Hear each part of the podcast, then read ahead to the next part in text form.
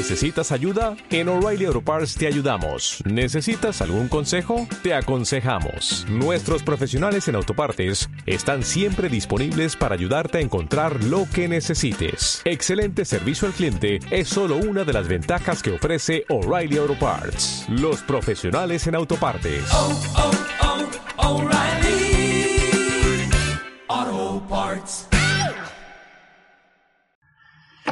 Mis hermanos, oremos, nos abrazamos y nos hablamos en unos minutos. Gracias por sus vidas, gracias por su tiempo, gracias a cada uno de los líderes que han estado trabajando, porque no podemos uno solo. Somos miembros en particular de una iglesia. Padre, en tu nombre, gracias por estos preciosos hermanos, gracias por sus vidas, las familias, cada una de las parejas, cada una de las mujeres, cada uno de los hombres, los niños, los jóvenes, Señor. Gracias por esta preciosa iglesia, esta preciosa semilla que tú iniciaste hace 11 años atrás. Padre, gracias por también los hermanos que están fuera del país, que se han ido por diferentes motivos. Señor, bendícelos, que también ellos han sido parte de estos 11 años de ministerio y trabajo que tu Padre ha iniciado y colocado en, los corazones de cada uno. Te alabamos, te damos las gracias por el día de hoy y a tu nombre, como acabamos de cantar, tú eres nuestro Rey y a ti te rendimos la adoración, la majestad, toda la gloria, toda la honra, todo el poder a ti, Señor, te pertenece. Y en tu nombre te pedimos, amén. Abren sus Biblias, hermanos, en el texto de hoy. Vamos a estar paseándonos un tiempo en el libro de Primera de Corintios, capítulo 12. Primera de Corintios, capítulo 12.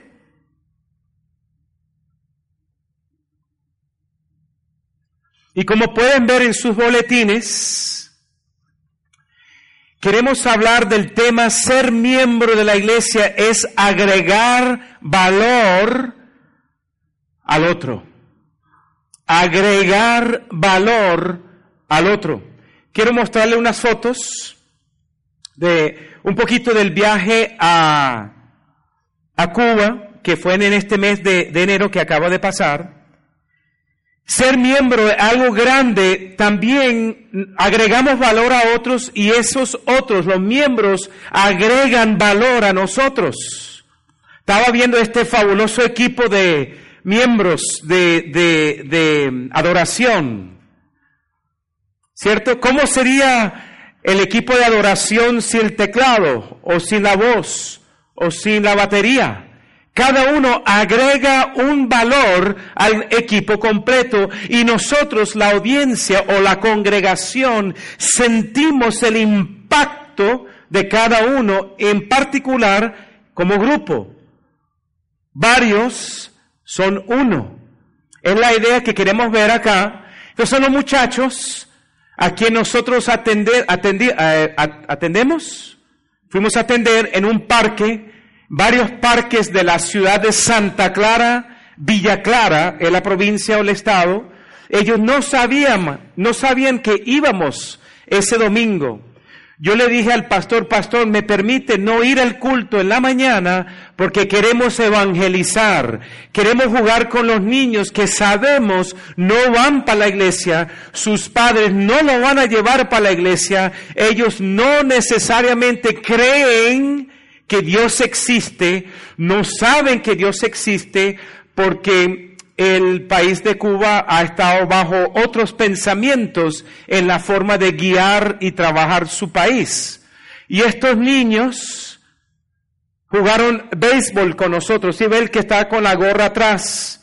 Vic, él llegó con donaciones de equipamiento de béisbol y fuimos a jugar con los muchachos en diferentes parques durante la semana y fuimos a evangelizarlos donde ellos se encuentran. ¿Cuál era el deporte que jugábamos? El béisbol. Y es interesante el béisbol, necesitan los nueve jugadores, ¿no es, no es así? ¿Qué tal si tuviera solamente el pitcher, pero sin, ¿cómo se llaman la gente del campo? Sin las bases. ¿Cómo sería? Cuando dan, cuando bat- batean, ¿quién va a recoger la pelota? ¿Quién corre detrás de la pelota? Cada miembro del equipo es necesario para poder defender y avanzar en ganar el partido, ¿cierto? Y esto fue algo que vimos también en las Olimpiadas. Esto fue algo que vimos en los diferentes deportes que vimos. También jugamos fútbol esta semana. ¿Qué tal la próxima foto? A ver, si sale un fútbol por ahí. ¿Qué tal este carro? Este era el taxi que nos llevaba de los diferentes lugares. Un Pontiac, a los hombres que les gusta carros, Pontiac 1947. Original, original excepto el motor. El motor es motor Lada Diesel de Rusia. Entonces, ese era nuestro, ese es Vic y yo. Próxima foto. Fútbol. Jugando fútbol con el campeón de la ciudad de Santa Clara. Son del equipo de Asambleas de Dios. Una gran bendición trabajar con estos hermanos. Él es el capitán del medio y dimos unos devocionales. Ese está al revés. Corazón del deportista. Oye, tengo que enseñar a los hermanos. Oye, por favor, ponga la cosa. Corazón del deportista, evangelizando los jugadores de fútbol, evangelizando a los jugadores de béisbol. Pero algo aprendimos, cuando eres miembro de un equipo de béisbol, de un equipo de fútbol, todos, cada miembro agrega el valor total al equipo. Amén. De eso se trata. Y vamos a ver acá cómo podemos nosotros con Pablo ver cómo hizo para agregar el valor total. Cada miembro agrega el valor total a la iglesia de Corintios. Primero de Corintios, capítulo 12. Vemos acá en su boletín también están allí los versículos. Del 12 al 14 primeramente, si podemos leer, cada uno vayan acompañándome. De hecho, aunque el cuerpo es uno solo, tiene muchos miembros y todos los miembros, no obstante ser muchos, forman un solo cuerpo. Así sucede con Cristo. Todos fuimos bautizados por un solo espíritu para constituir un solo cuerpo, ya seamos judíos o gentiles, esclavos o libres, y a todos se nos dio a beber de un mismo espíritu. Otra vez, todos, díganlo conmigo, a todos se nos dio a beber de un mismo espíritu. ¿Qué, qué es lo que alimenta el cuerpo de Cristo? El mismo Espíritu Santo. ¿No es así? ¿En quién dependemos nosotros para servir en el cuerpo de Cristo? El Espíritu Santo. Amén. ¿Qué tal si pudiéramos ir al versículo 20 de su mismo capítulo? Lo cierto es que hay muchos miembros, pero el cuerpo es uno solo. Muy bien. ¿Qué tal si vayamos a los versículos 27 al 31 para cerrar esta porción? Ahora bien, ustedes son del cuerpo de Cristo y cada uno es miembro de ese cuerpo. En la iglesia Dios ha puesto en primer lugar apóstoles, en segundo lugar profetas, en tercer lugar maestros, luego, luego los que hacen milagros, después los que tienen dones para sanar enfermos, los que ayudan a otros, los que administran y los que hablan en diversas lenguas. ¿Son todos apóstoles? ¿Son todos profetas? ¿Son todos maestros? ¿Hacen todos milagros? ¿Tienen todos dones para sanar enfermos? ¿Hablan todos en lenguas? ¿Acaso interpretan todos? Ustedes por su parte ambicionen los mejores dones. Noten lo que queremos desarrollar acá, hermano, es la idea de que cada miembro agrega valor al cuerpo de Cristo. Estuvimos aquí en, se nos fue las fotos, no hay problema. Noten conmigo en 1 de Corintios 12, 4 al 7. Noten como cada miembro, cada uno de nosotros agregamos algo diferente. Noten que dice, ahora bien, hay diversos dones, pero un mismo espíritu. Hay diversas maneras de servir, pero un mismo Señor. Hay diversas funciones, pero es un mismo Dios el que hace todas las cosas en todos. ¿Quién se glorifica a través de nuestros dones? El Señor. ¿Quién se glorifica a través, quién es edificado a través de sus funcionamientos? El cuerpo de Cristo. Miren lo que vemos aquí. Vi y yo estamos evangelizando un equipo completo. Este es un testimonio de un trabajo en equipo. Varias iglesias en placetas tenían un equipo de softball y los domingos iban a jugar contra los inconversos. Pero cada, cada iglesia enviaba diferentes miembros al equipo de softball.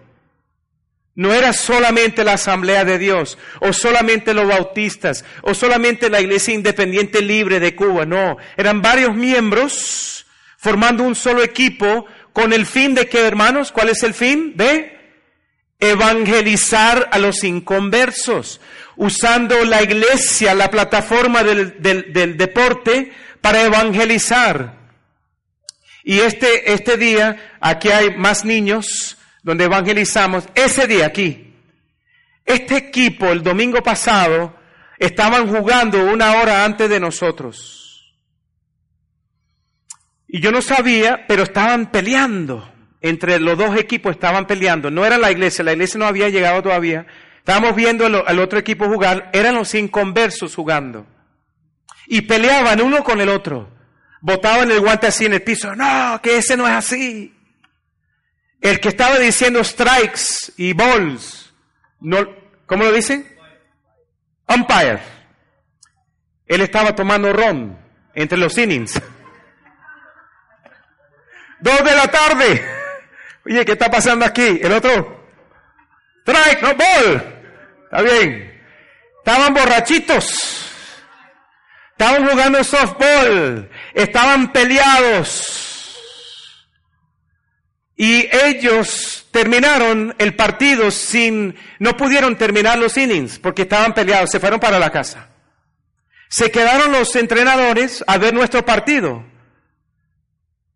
Yo digo nuestro, pero no yo, porque no juego softball. Pero el equipo de, de los equipos de hermanos. Dos horas pasaron y no peleamos. El entrenador quedó curioso y dijo, ¿quiénes son ustedes? Nosotros somos de la iglesia. Oye, nosotros ni siquiera terminamos nuestro partido y ustedes han durado dos horas jugando y no han peleado. No hay discusión. No hay debate. Juegan tranquilos.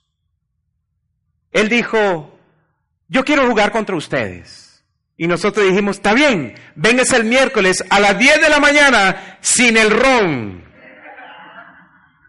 Y se rieron. Y vinieron el miércoles a las 10 de la mañana. Jugamos contra ellos, callados, sobrios, cara dura, sí, porque no sabían qué esperar de nosotros. Y nosotros, gloria a Dios, qué bueno, por dentro gozosos, porque ellos no sabían que al final del partido los íbamos, íbamos a evangelizar. Porque el domingo, como estaban bajo la influencia del alcohol, no podíamos evangelizarlos. Vinieron el miércoles todo el equipo, todo. Jugamos siete innings, nos ganaron, nos ganaron, porque son de los duros, estos son de los duros duros, ellos son los campeones de placetas y los evangelizamos. Y noten aquí, atrás, todos recibieron a Cristo como Salvador. Todos fueron ganados para Cristo. Pero ¿quién ganó a estos hermanos para Cristo?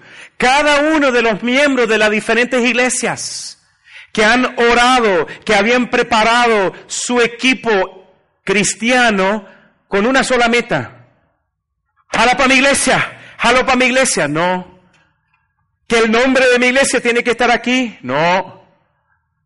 Era un solo equipo, el equipo de Cristo. Un solo espíritu, el Espíritu Santo, obrando, trabajando a través de diferentes miembros de diferentes iglesias. Y cada uno agregaba valor al otro. Buena, buena bateada, excelente picheo, buena eh, eh, cach- cachada, ¿no? Agarrada, gracias, pelotero. Mire la próxima foto. Más de 50 hombres aceptando a Cristo como Salvador con eh, pelota dura, ¿no? De, Exacto, exacto, ese nombre. Mira, el que está de naranjado aquí a la izquierda, el equipo de Cuba. 15 años en el equipo de Cuba, Borrego, primera base, aceptó a Cristo como Salvador. Nos pidió que volviéramos a trabajar con Él, porque Él tiene más contactos con el equipo profesional de Villa Clara, que terminaron en cuarto lugar en toda la Liga Nacional de Cuba en este año, en el mes de enero. Dios abriendo las puertas con los hombres. ¿Dónde están los hombres? Los domingos en la mañana. En la iglesia no. ¿Cómo vamos a ganar los hombres para Cristo? No yendo a tomar ron con ellos, pero yendo al lugar donde ellos están a las nueve de la mañana. Y fue bello de ver las diferentes iglesias unirse, agregando valor. Como dice versículo 4, ahora bien, diversos dones, diversos dones, pero el mismo espíritu, diversas maneras de servir, un mismo Señor. Espíritu, Señor, versículo 6, hay diversas funciones, pero un mismo Dios. Mire la Trinidad, está presente en el versículo 4 al 7 de 1 Corintios 12, con el mismo sentir, con una misma mente, todos jalando en la misma dirección para impactar la sociedad para Cristo. Qué cosa tan increíble de ver el trabajo exponencial. Vamos al próximo punto, el amor. ¿Cuántos de nosotros nos gusta ser amados? Levantar manos si les gusta ser amados. Y también, ¿cuántos de ustedes les gusta dar amor? Lo bello del ser humano, que nos gusta recibir amor y también nos gusta dar amor. ¿No es así? Y Pablo tenía que enseñar esta bella iglesia, la iglesia de Corintio, en una ciudad puerto, mucha influencia, mucho dinero tenía esta iglesia y la ciudad de Corintio, y esta iglesia también estaba lleno de dones y capacidad y personas preparadas en la sociedad. Pero ellos no sabían cómo unirse con toda esa influencia, con todo el dinero y con todos los dones. Cada uno como que jalaba por su lado. Jalo para mi lado, tú jala para tu lado, yo jalo para el mío. Y no podían unir sus fuerzas en un trabajo en conjunto para bendecir la ciudad de Corintio. Por eso que Pablo escribe esta carta. Y noten, él escribe uno de, ¿quién conoce Primera de Corintios capítulo 13? Mira dónde viene el capítulo 13 en su Biblia. Qué interesante. Primera de Corintios 12 habla del cuerpo de Cristo. Primera de Corintios 13 habla de el amor. Sabe que cuando estamos juntos en el cuerpo de Cristo, agregamos el amor, el uno con el otro. Cuando no hacemos parte de un cuerpo de Cristo y los que están aprendiendo estos nuevos vocabularios cristianos, cuerpo de Cristo es lo que dice Pablo de 1 Corintios 12 de la iglesia. Cuando somos parte de una iglesia, podemos agregar amor al otro, porque te puedo ver, te puedo, sé lo que estás viviendo, tú sabes lo que estoy viviendo, y podemos intercambiar y edificar y trabajar los unos con los otros. Pero si estoy solo en mi rincón de mi vida, jamás puedo recibir amor y jamás puedo dar amor. Qué interesante que 1 Corintios 13 viene después de 1 Corintios 12. Qué interesante que el Espíritu Santo lo haya organizado de esa manera. ¿Cómo vamos a sentir ese amor estando juntos? ¿Duele a veces estar juntos? Sí. Mi esposa y yo acabamos de celebrar 23 años juntos en diciembre. Casados. Y nos conocíamos seis años antes. Casi vamos para 30 años, Diana. ¿Sí sabía esa matemática? Después arreglamos los números. Pero miren lo que Pablo quería en el segundo punto de su boletín. La iglesia no debería depender de las personalidades porque ahora vamos a 1 de Corintios 1, 10 al 13, porque esto hace que la iglesia siga su propósito y no una personalidad. Nosotros hemos sido llamados, cada uno de ustedes, cada persona con su individualidad, cada persona con su personalidad, cada persona con sus dones, cada persona con sus capacidades, han sido llamados a un solo cuerpo. Ahí está Corinto, próxima foto. Quiero llegar al, ajá. Un solo espíritu, Señor y Dios, pero mira lo que, lo, lo que compone nosotros, lo que nos compone a nosotros cuerpo físico. Pablo usa en 1 Corintios capítulo 12 el, el, el cuerpo humano. El cuerpo humano es hecho por el esqueleto, los músculos y los nervios. Por un año vi mi suegro acostado en un sofá o inclinado en una silla porque no podía mover el brazo derecho por un año.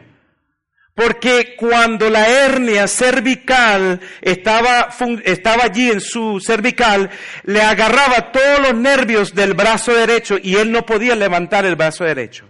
Y el dolor latente allí, ta, ta, ta, todos los días, todos los días, hasta el 29 de noviembre, todo un año, de enero hasta el 29 de noviembre, y en diciembre vi por primera vez él levantar el brazo, cocinar, le encanta cocinar, le gusta manejar. Él necesitaba los nervios de su cuerpo, aunque él tuviera los músculos esqueletos, no funcionaba el brazo derecho. Cada una de estas partes del cuerpo físico agrega valor al otro. ¿Cuánto lo están entendiendo? Agrega valor. No quiero mis músculos. ¿Qué va a pasar? Hoy no quiero usar mi esqueleto. Córtamelo, quítamelo, sácamelo. Cada una de las partes funcionan para agregar valor. Así como lo vimos en el equipo allá en Cuba. Cada miembro de diferentes iglesias agregando valor a un solo equipo, un mismo espíritu, un mismo Señor y un solo Dios. Es a quien servimos. Y entonces, así como Pablo ve y usa 1 Corintios capítulo 12 estas tres partes funcionamientos, capacidades del cuerpo de Cristo, Él nos lleva, abren sus Biblias a 1 Corintios capítulo 1, siempre el mismo libro, versículo 10, y él dice acá en el segundo punto de su boletín, les suplico hermanos, en el nombre de nuestro Señor Jesucristo, que todos vivan en armonía y no haya divisiones entre ustedes, sino que se mantengan unidos en un mismo pensar y un mismo propósito. Digo esto, hermanos míos, porque algunos de la familia de Chloe me han informado que hay rivalidades entre ustedes. Me refiero a los que unos dicen, yo soy de Pablo, otros afirman, yo soy de Apolos, y otros dicen, yo soy de Cefas, que es Pedro, y otros, los más espirituales, dicen, y yo soy de Cristo.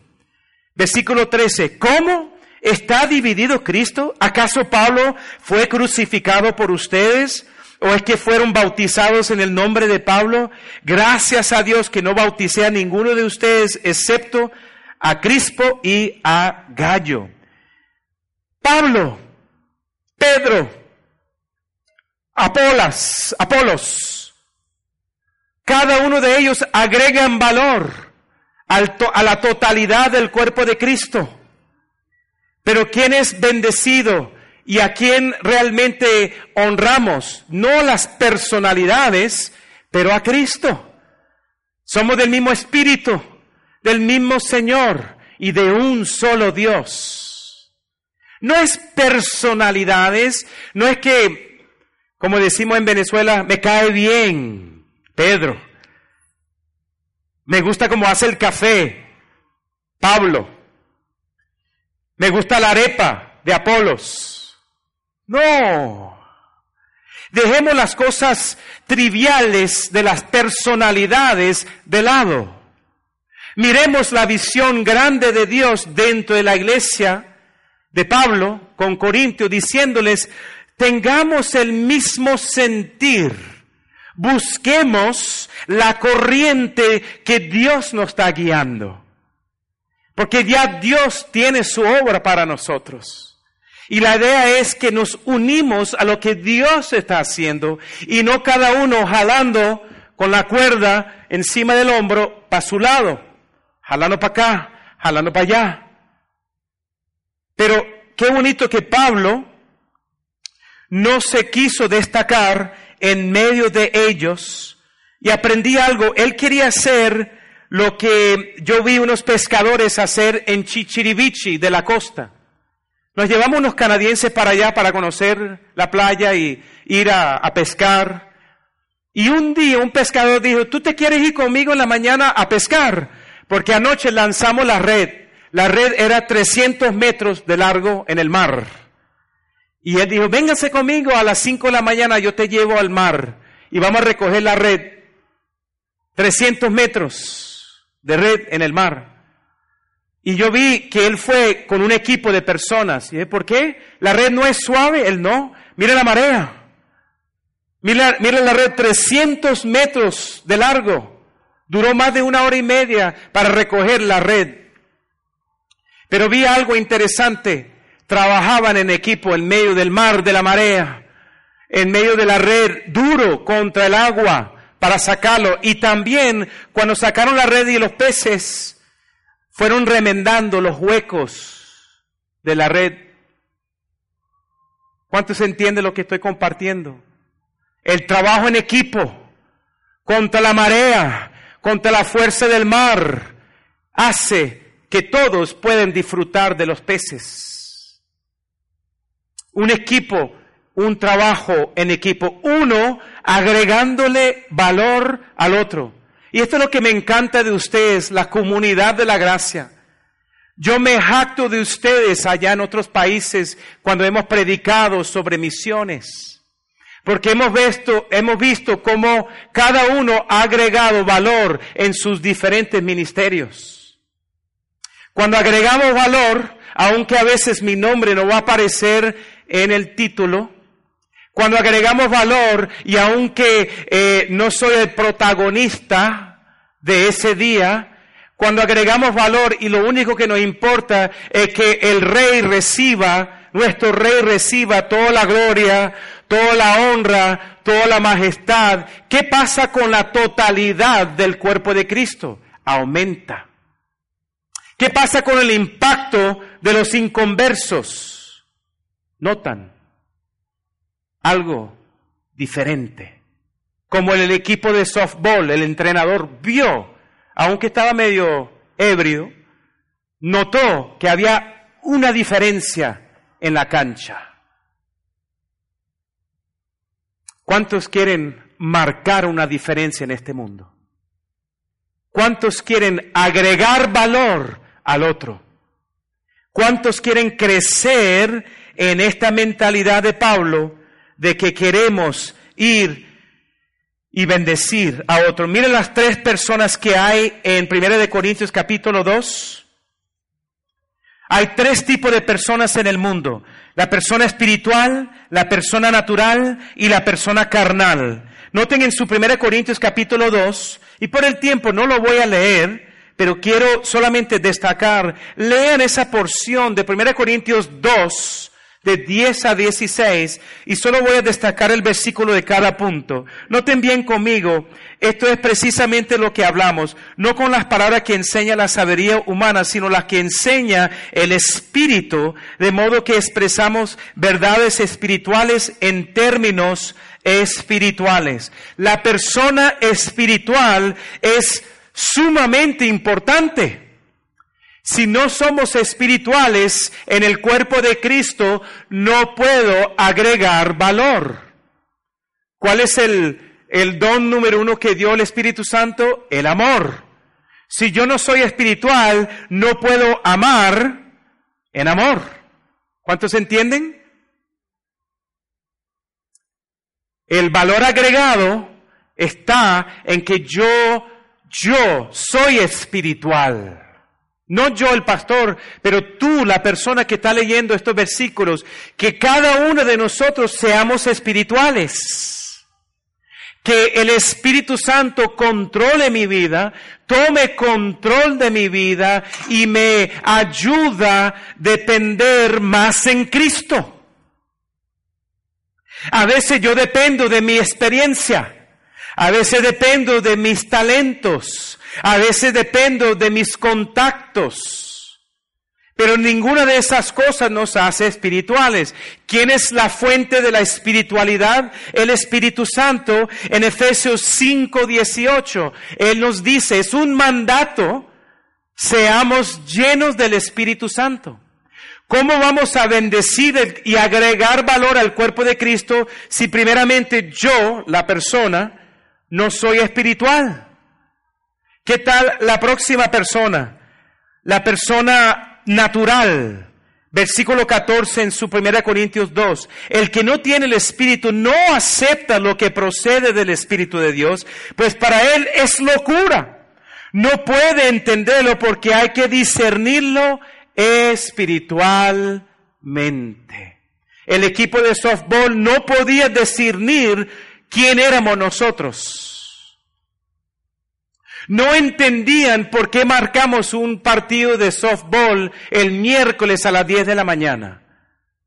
Eran hombres diferentes, venían cara duro, desconfío de ti, y al final salimos todos abrazándonos y el amor de Cristo venció. Nosotros perdimos el partido, pero Cristo conquistó sus corazones. ¿Cómo se logra eso? Espiritualmente. La mente humana no lo, la mente natural no lo entiende, porque en Proverbios 20, 27, la persona natural no tiene la lámpara de Dios. No funciona la lámpara de Cristo. Esa lámpara que produce luz en nosotros para poder discernir y dar y recibir espiritualmente. ¿Qué tal eh, en estos días estuve con mi mamá. Gracias a ustedes por las oraciones de mi mamá. También anda bien, está poco triste porque después de un año abandonamos la casa, la dejamos sola y ella está un poco triste, pero ella sabe que nuestro propósito es grande. Estábamos comentando de unos amigos de ella que habían donado dinero ayudar a unas familias necesitadas. Y ella usó esta palabra, estos amigos míos son muy humildes. Yo dije, sí. Mamá, ¿qué es humildad para ti? ¿Humildad tiene que ver con dinero? No. Yo dije, mamá, en estos días estaba la cantora, cantante Madonna, ¿no? Yo no estoy nada de acuerdo con Madonna. Em, pero fue para África Madonna. Y Madonna estaba ayudando a los africanos a construir 10 colegios. Y yo le pregunté, mamá, ¿es Madonna humilde o es simplemente usando el dinero que tiene para construir? Porque ser humilde significa que necesito el Espíritu Santo. Porque tú y yo, si me dejas sin el Espíritu Santo, yo voy a jalar por mi lado. Yo voy a ser egoísta. Yo voy a ser no Cristo-céntrico, yo voy a ser Adán-céntrico. Sin el Espíritu Santo.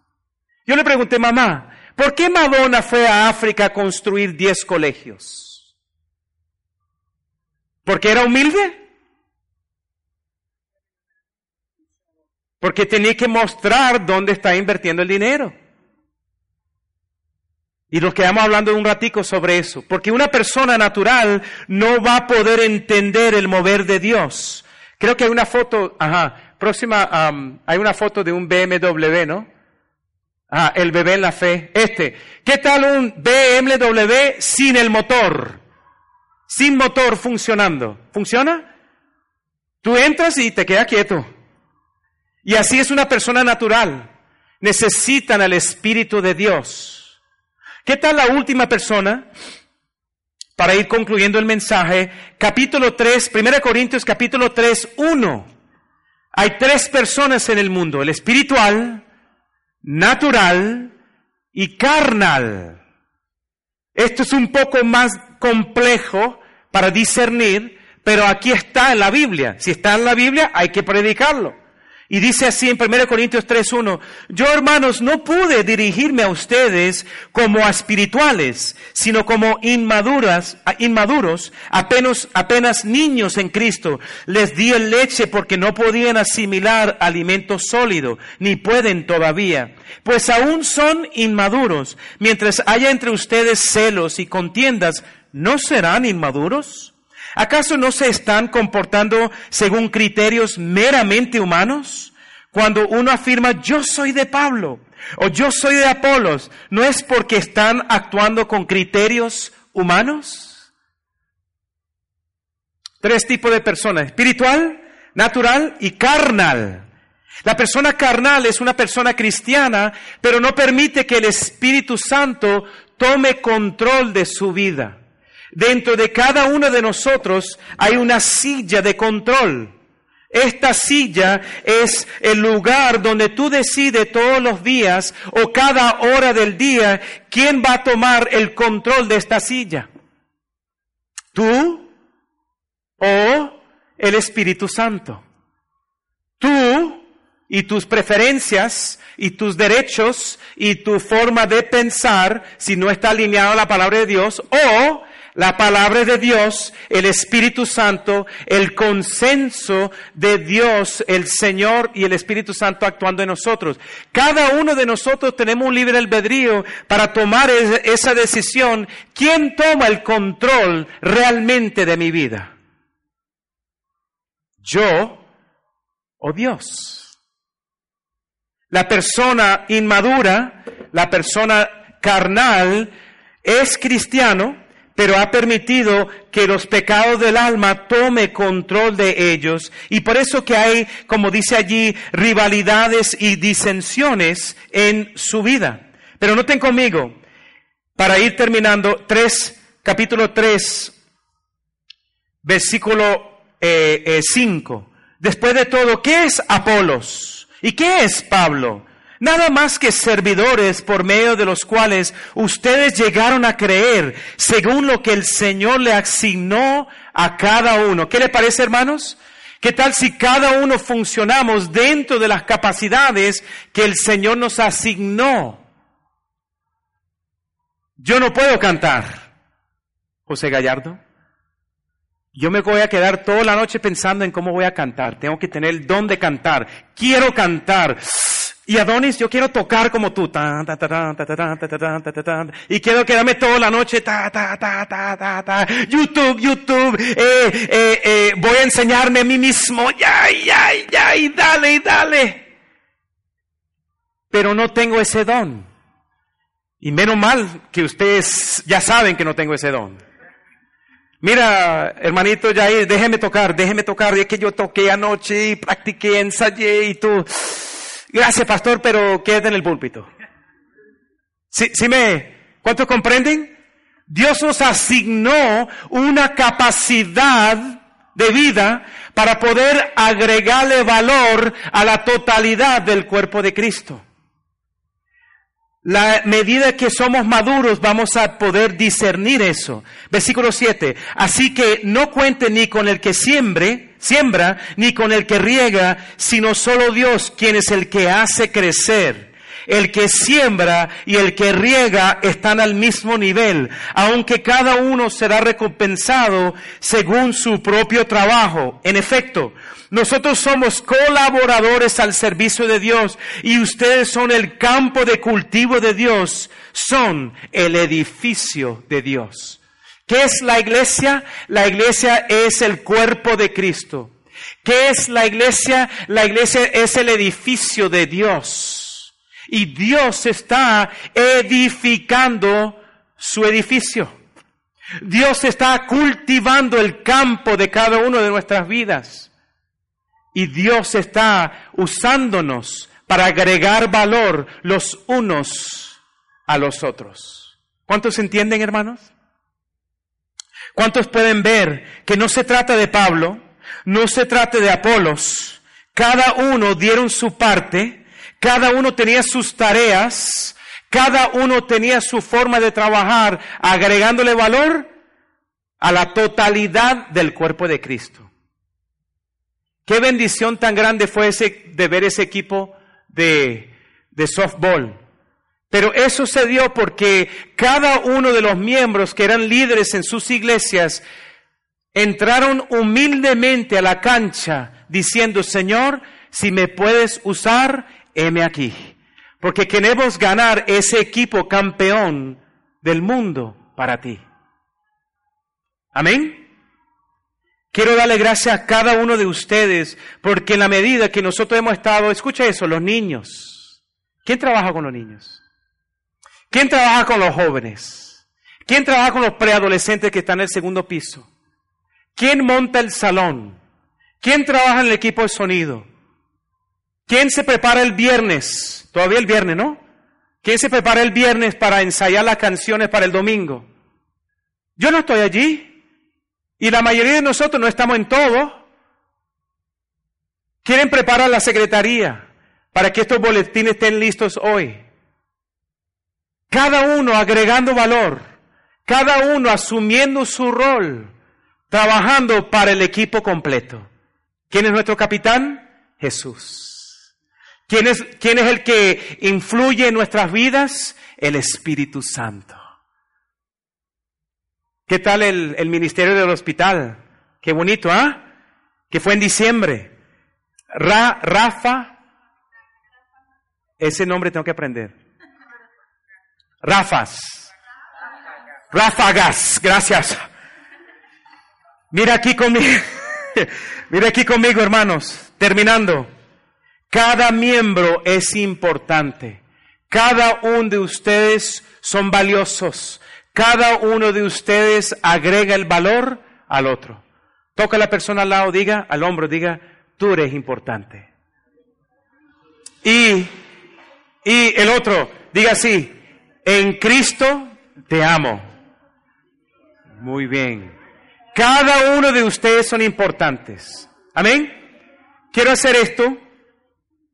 Son las 12 y 25. Quiero cerrar en oración. Quiero darle la gracia a ustedes eh, de corazón, como uno de los ancianos. Quiero dar las gracias por estos ancianos allá atrás, Iván y René. Un aplauso para ellos y el Señor.